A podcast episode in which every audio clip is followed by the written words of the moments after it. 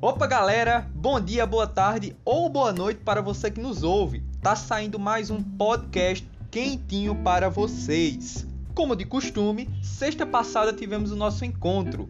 Conversamos, louvamos e, é claro, refletimos na terceira bem-aventurança de Mateus capítulo 5. Pera, não deu para participar? Relaxa, acalma o coração e continua ouvindo.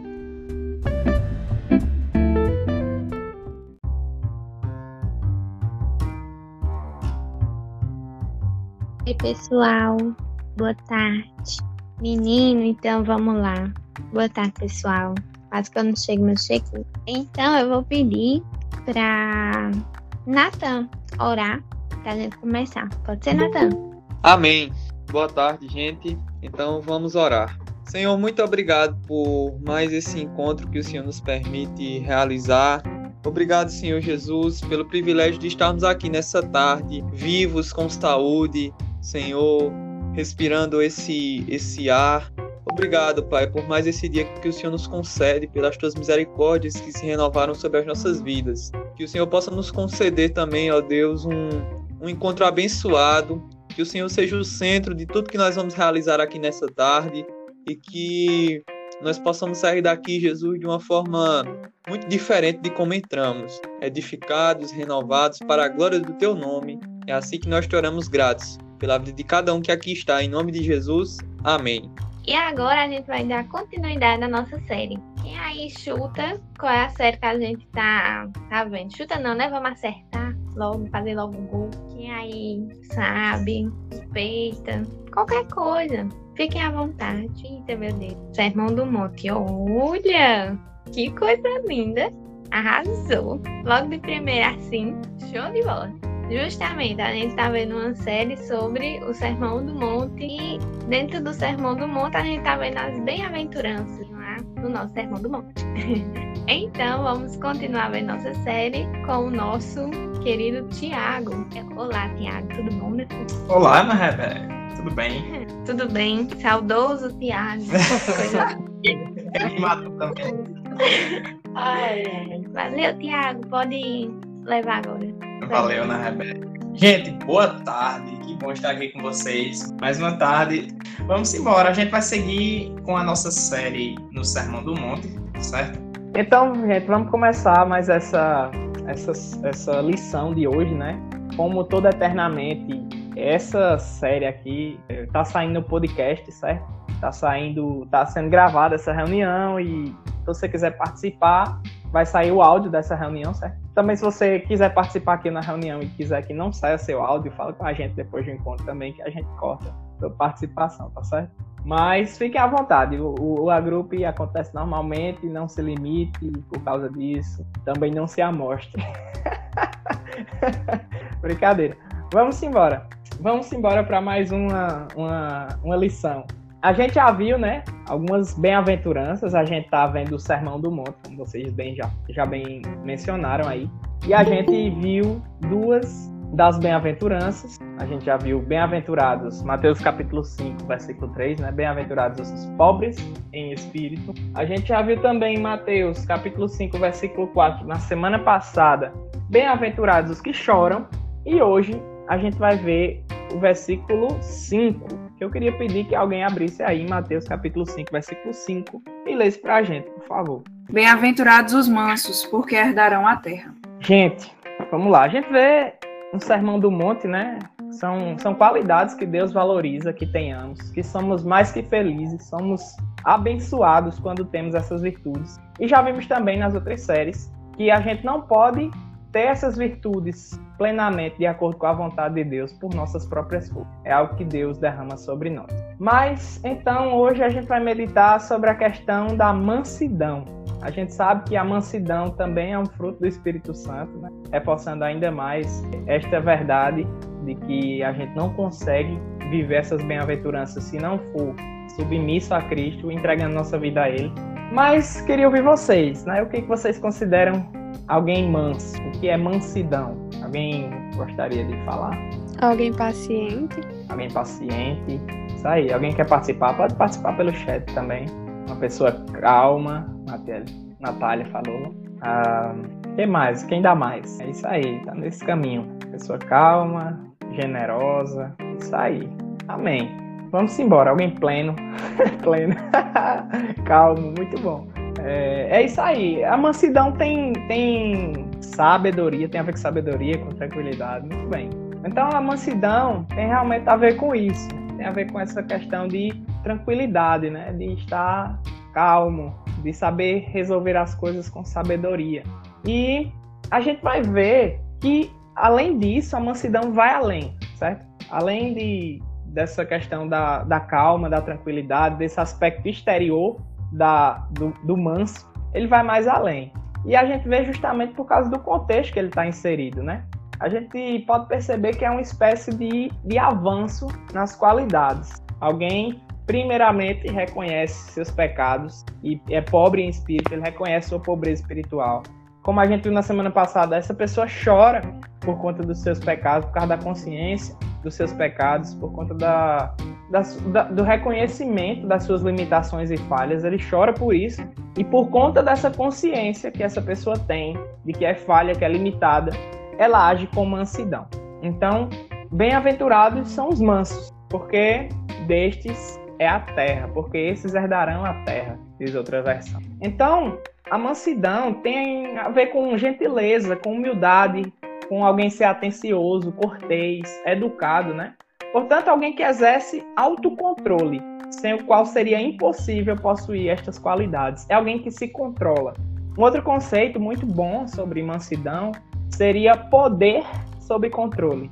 É alguém que tem o poder de, de mandar, de fazer algo, esse comando, né, essa autoridade, mas que por ser manso, ele consegue se controlar e agir com sabedoria. Esse seria um conceito mais preciso sobre a mansidão que a Bíblia nos traz, certo? Então, segundo Martin Lloyd Jones, ser manso é uma atitude humilde e gentil para com os outros, a qual vem de uma avaliação sincera de nós mesmos. Então, todos nós somos pecadores, né? Todos nós sabemos disso, nós temos consciência dos nossos pecados. Mas o que você faz quando alguém te chama de pecador? Você fica tranquilo e reconhece ou você já fica bravo e quer avançar para cima dessa pessoa, mesmo você sendo pecador, você fica com orgulho ferido ou é manso nas situações adversas. Então, a mansidão é essa capacidade de se controlar, de controlar os impulsos, de controlar a ira, de controlar o seu poder e a sua autoridade e usar tudo que Deus te dá com sabedoria. Isso seria a mansidão, segundo a Bíblia, certo? Então, como afirma Mark Lloyd Jones, Jesus está estabelecendo um processo pelo qual todo cristão deve passar para ser manso. Sendo dessa forma muito difícil, alguém que não consegue reconhecer a pobreza espiritual, reconhecer seus pecados, né, e chorar por eles, consiga ser manso. É, é muito difícil alguém que, que não tem a consciência de quem é verdadeiramente em Cristo, ou melhor, sem Cristo, né, por conta dos seus pecados, não tenha, tenha essa atitude mansa, essa atitude humilde, certo? É, a gente também não pode confundir a mansidão com omissão. Ser manso não é ser omisso. Ser manso não é estar passivo em todas as situações. A gente vê diversos exemplos na Bíblia de pessoas que, apesar de mansos, de serem chamados de mansos, e a gente vê a mansidão, a sutileza, o amor das pessoas sendo tratadas umas para com as outras, ainda assim essas pessoas agem com autoridade e com ousadia. Alguém está lembrado de alguém que, que agiu com mansidão? Jesus, derrubando as vezes no templo, por exemplo, com um chicote na mão, entrou no templo. E em Mateus 11, ela afirma, né? No finalzinho do capítulo 11, ela afirma que ele era manso e humilde de coração. E temos outros exemplos também, né? Temos Davi, por exemplo. Davi, que era um rei, que era ungido, que era matador de leão, de urso, de gigante. Mas quando foi perseguido por Saul, ele submeteu a sua força, o seu poder, até mesmo as oportunidades que ele teve para se vingar de Saul. Ele se submeteu a Deus e colocou a justiça, né, para ser cumprida por Deus e não por suas próprias mãos. Davi foi alguém manso. Moisés também foi um exemplo de mansidão, né? Mesmo sendo líder, tendo autoridade, intimidade com Deus, né? E ele poderia até mesmo abandonar o povo, aquele povo rebelde, mas ele se sujeitava a Deus. quando o povo confrontava, ele sujeitava-se a Deus quando o povo desafiava a sua liderança. Mas ainda assim, ele não deixou também né, de exercer a sua autoridade, de exortar o povo, de chamar o povo ao arrependimento e de constantemente estar trazendo o povo para a presença de Deus. O próprio apóstolo Paulo também, né, esse, um homem que a gente vê que promoveu diversas, quando não era cristão, né, promoveu diversas rebeliões contra os cristãos, prendeu, é, foi consentiu com a morte de cristãos.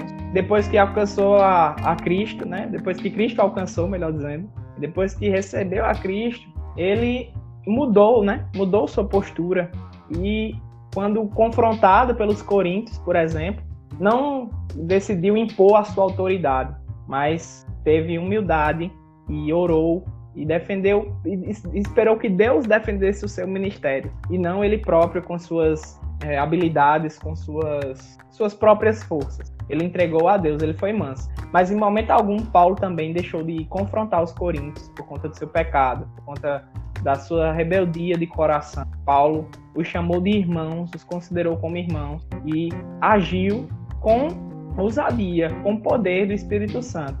Mas não precisou para isso usar de, de prerrogativas humanas. Ele agiu com sabedoria, ele agiu de acordo com a vontade de Deus. Ele foi manso. Então, mansidão tem a ver com isso, né? com esse equilíbrio.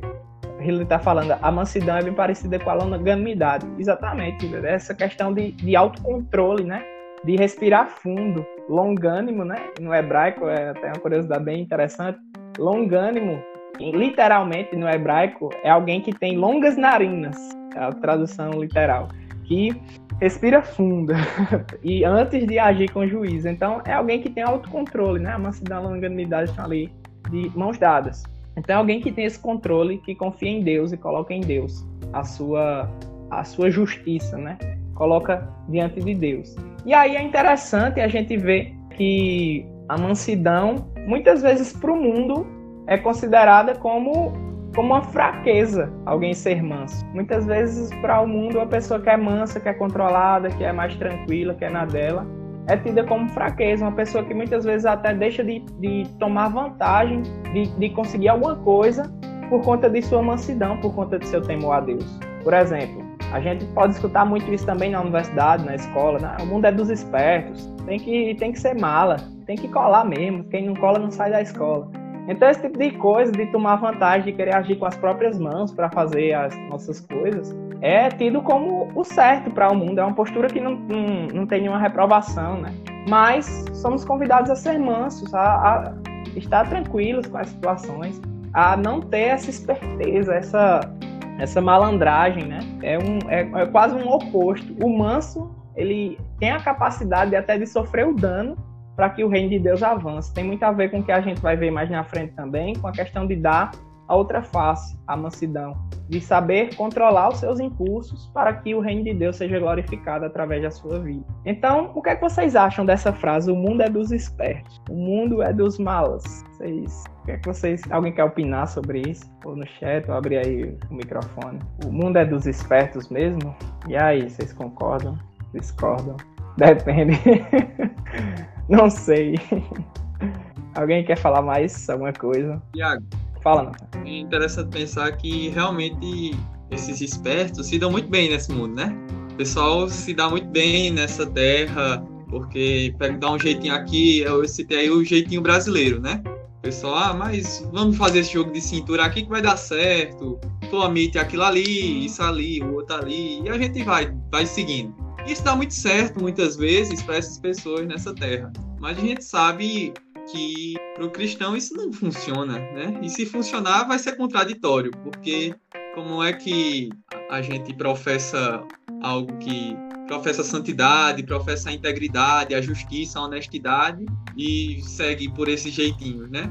Porque realmente o mundo pode ser do, do, dos espertos, mas o céu não é não, desses espertos não. Então tem que pensar nisso. E é exatamente aí que a gente vai, vai chegar, né? O mundo é dos espertos, mas o céu, né? A terra prometida, que é o que Jesus promete, né? Aos mansos, herdarão a terra. São justamente os mansos. E é muito, muito profundo o que Jesus faz aqui também nessa bem-aventurança. Quando a gente vê os judeus querendo um reino terreno, um reino imposto pela força, por um Messias que ia arrasar com o Império Romano, queria com a, com a emancipação política ia dominar, né? Eles esperavam esse tipo de rei, esse tipo de senhor, mas Jesus vem dizer que bem-aventurados e quem vai herdar a terra de fato são os mansos e não aqueles que se rebelam, né? E é interessante que Jesus, na escolha de seus discípulos, chama justamente um dos zelotes. Os zelotes eram um partido, um partido político da época que queria tomar o reino à força. Era um desses movimentos sociais, né? Que queriam tomar o reino à força, o poder à força. E por diversas vezes instigou rebeliões. Mas Jesus chamou aquele homem para gerar transformação na sua vida e torná-lo manso, que é justamente Simão, o nome desse discípulo.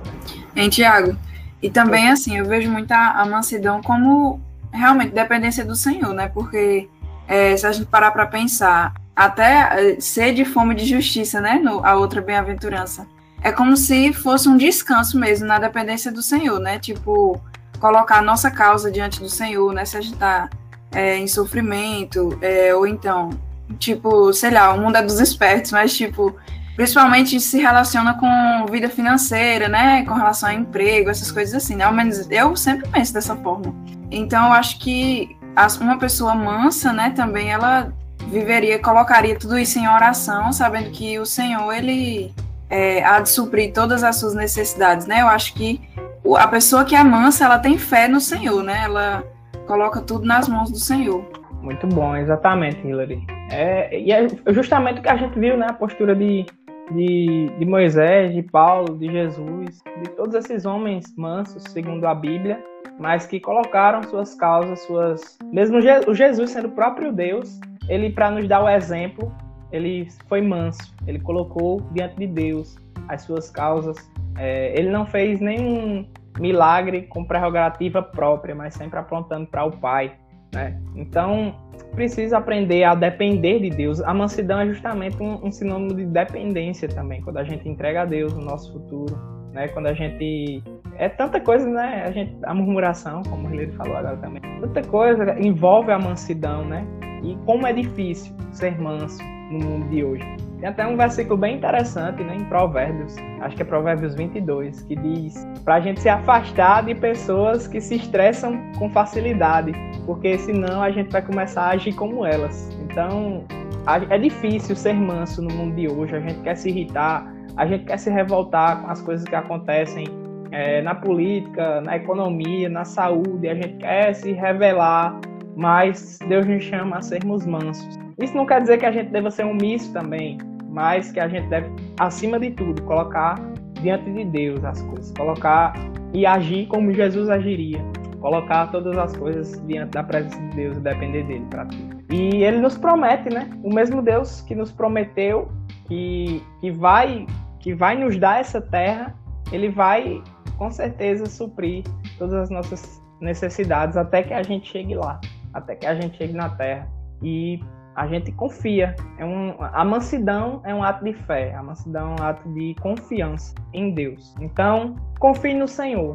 Você não consegue ser manso sem confiar no Senhor. Deixa eu ler aqui. Alguém pode ler o comentário de Natália? Eu estou com o celular, por favor. Vou ler aqui. Acredito que a mansidão também está relacionada com os frutos do Espírito, domínio próprio, por exemplo. Ou seja, só conseguimos obter através do Evangelho.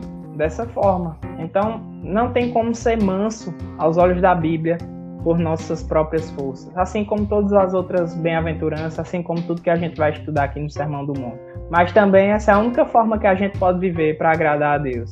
Então, o convite é entregue-se ao Senhor completamente. Dependa dele para viver. Entregue a sua vida nas mãos de Deus. Coloque o seu reino e a sua justiça como prioridade.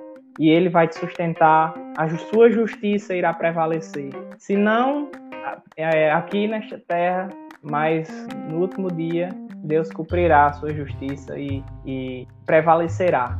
Amém? Valeu, Ana Rebeca. Deus abençoe. Valeu, Tiago. Graças a Deus. Então, espero que a gente tenha aprendido muito hoje sobre a palavra de Deus e vamos continuar com o nosso Eternamente de hoje. Para a gente encerrar, a gente vai ter um momento agora bem legal dos avisos, para a gente saber o que vamos fazer durante a semana. algumas coisas, né? Porque tudo. Mas para vocês já marcarem aí na agenda de vocês algumas alguns eventos, né, importantes. Vamos lá com Pedro Iso, que está aqui também comigo. A primeira coisa é sobre a agenda da nossa igreja, né, a programação que a gente segue. Temos culto, né, de EBD, Escola Bíblica Dominical, no domingo às 9h30 da manhã e culto de celebração às 18 horas. Na semana, nós temos culto na quarta, culto de oração, às 19h30 também, certo? E para você ficar bem conectado com a gente, a gente tem também nossas redes sociais, é ter.na.mente e também o arroba do Catolé lá no Instagram. Segue a gente que a gente tá sempre postando as novidades, tá certo? E também nós vamos ter novidades no fim do mês aqui no nosso Eternamente. Tá? A gente vai contar mais novidades depois. Sigam no Instagram que a gente vai postar lá e nos grupos também do WhatsApp, tá certo? E quem quiser, né, e não estiver ainda participando de algum grupo de Eternamente no WhatsApp, fala com a gente que a gente coloca, tá certo? E sexta-feira tem mais eternamente. E inclusive temos nosso podcast que sai toda terça-feira. Às 18 horas está saindo, já já segue a gente no Spotify e já vai estar tá lá o nosso podcast, tá no Google Podcast também, tem um bocado de plataforma. Então é isso, nossos avisos de hoje. Fiquem conectados com a gente. Show de bola. Então, espero que vocês tenham marcado aí na agenda de vocês o que temos para fazer, especialmente sexta-feira que vem, que a gente tem eternamente de novo. Fiquem ligados e nos acompanhem. Voltem sempre, é sempre bom ter vocês por aqui, tá, pessoal? Agora, só para a gente encerrar de vez, pessoal? Vou pedir para Carol, que tá assim, bem falante, né? Bem alegre. Carol, pode...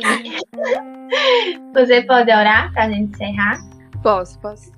Senhor, obrigado por essa reunião, obrigado por todo mundo que está aqui, que o Senhor possa abençoar as nossas vidas, que o Senhor possa abençoar eternamente, para que venha alcançar cada vez mais pessoas, alcançar pessoas para o teu reino, Senhor. Obrigado por todo mundo, por, pelos nossos líderes que se, se comprometem a realizar essa reunião. Obrigada por tudo que o Senhor tem feito nas nossas vidas, que o Senhor continue nos abençoando. Em nome de Jesus. E abençoe todas as atividades que nós teremos nas que vem, nessa semana ainda. Em nome de Jesus. Amém.